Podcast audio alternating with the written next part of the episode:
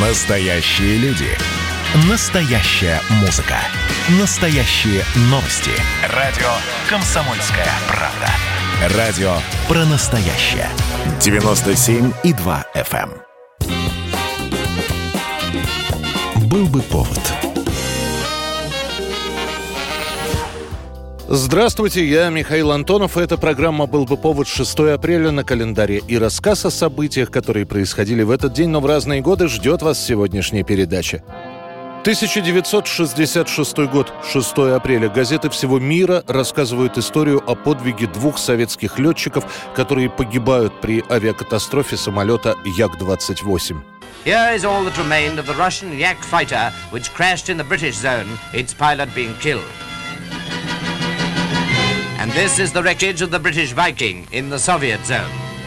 Борис Капустин и Юрий Янов утром 6 апреля получают приказ перегнать новые Яки в Цербст на базу 35-го истребительного авиаполка. На высоте 4000 метров у самолета Капустина отказывает один двигатель, спустя несколько мгновений и второй. И это несмотря на то, что в Як-28 двигатели независимы друг от друга. Они расположены каждый на своей плоскости.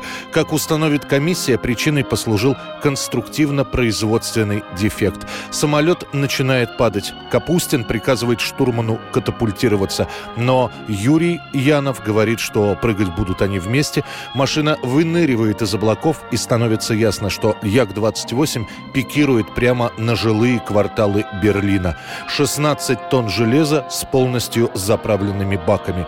Оба пилота из последних сил до упора тянут ручки управления на себя, выводя самолет из пике. А с земли люди наблюдают за тем, как Як-28 медленно-медленно выравнивается и по касательной уходит на окраину города.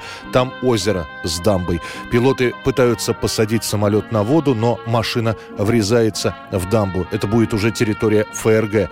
Тела погибших летчиков в советской стране передадут лишь через два дня. Проститься с Капустиным и Яниным придут тысячи берлинцев. Британское командование пришлет для почетного караула подразделение шотландских стрелков. И будут они стоять рядом с советскими солдатами и воинами Национальной народной армии ГДР. А через полтора года появится песня. В ней не будет ни имен, ни географических названий, но всем будет понятно, что поется в песне «Огромное небо» именно про летчиков с Як-28. Город подумал, учения идут. 1976 год, 6 апреля. В советский прокат выходит фильм Эмиля Латяну «Табор уходит в небо». Не люби деньги, обманут. Не люби женщин, обманут. Из всех вин самое пьянящее – это воля. Историю любви двух цыган, Рады и Забара, показывают через переосмысление ранних рассказов Максима Горького. В ленте можно увидеть и старуху Изергиль, и кузнеца Макара Чудру, но главная линия – это история любви, которую разыгрывают Григорий Григорию и Светлана Тома. И все это под цыганские песни и пляски. Andare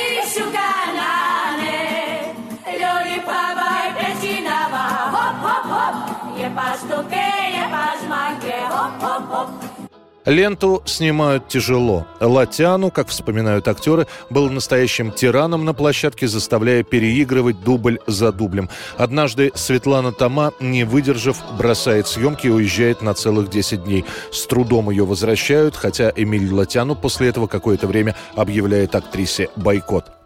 Вот ты посмотри сюда. Всюду я на твоем пути. Вот дорога. Вот ты крестовый. А вот всюду поперек твоей дороги я... Вышедший на экраны «Табор уходит в небо» мгновенно становится лидером проката. Его смотрит 65 миллионов зрителей по всей стране. Из уст в уста передается, как бы это сейчас назвали, спойлер, когда при обсуждении фильма обязательно сообщается, что в конце героиня раздевается. Не совсем, конечно, всего лишь по пояс, но даже такой вариант обнажения моментально переводит ленту чуть ли не в разряд порнографических. Не смотри на меня так за бар, не смотри. Голова закружится. 1994 год. Все средства массовой информации обсуждают ночную новость в Москве у выхода из краснопресненских бань убит 46-летний Атари Квантришвили. Несмотря на должность, которую называют в новостях предприниматель, председатель фонда имени Льва Яшина, находятся и те, кто в заголовках пишет «погиб криминальный авторитет». Квантришвили некоторые считают хозяином центра Москвы. Он контролирует ряд отелей, виноводочные заводы, несколько банков, казино, ресторанов, ночных клубов и торговых домов. Квантришвили довольно известная личность. Атари знают, с Атари дружат, Атари показывают по телевидению. Дорогие друзья, мне, я счастлив, что мои друзья пришли со мной в этот зал. Это скромные люди, их скромность противоположна их славе. Атари Квантришвили убивают тремя пулями из иностранной винтовки с оптическим прицелом. Похороны Квантришвили проходят с большой помпой. Их показывают по телевидению. Особенно отмечают, что телеграмму с соболезнованиями прислал президент России Борис Ельцин. На похоронах, на кадрах то и дело показывают курящего одну за одной сигарету Иосифа Кобзона. 5 апреля мне позвонили и сказали, что вот убит Атария. Я вылетел тут же хоронить его. Отменил концерты, вылетел его хоронить. С тех пор я стал невыездной.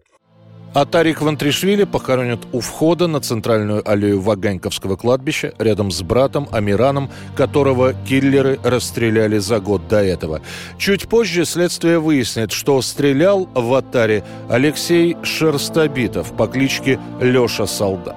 И, дескать, он выполнял заказ от лидера Ореховской группировки Сергея Тимофеева по кличке Сильвестр. Самого Сильвестра вскоре тоже уберут, взорвав его в центре Москвы в собственном «Мерседесе». 6 апреля 1974 года. Вся Европа поет песню «Ватерлоу». Именно с ней квартет «Абба» побеждает на Евровидении. Шведская четверка в результате голосования сразу же вырывается вперед, и вся интрига конкурса умирает буквально же на первых минутах. «Абба» наберет 24 балла, у ближайшего преследователя Италии всего 18. После объявления результатов «Абба» снова выходит на исполнение этой песни. К тому моменту дирижер оркестра уже успеет переодеться в костюм Наполеона. Это была программа «Был бы повод» и рассказ о событиях, которые происходили в этот день, но в разные годы. Очередной выпуск завтра. В студии был Михаил Антонов. До встречи.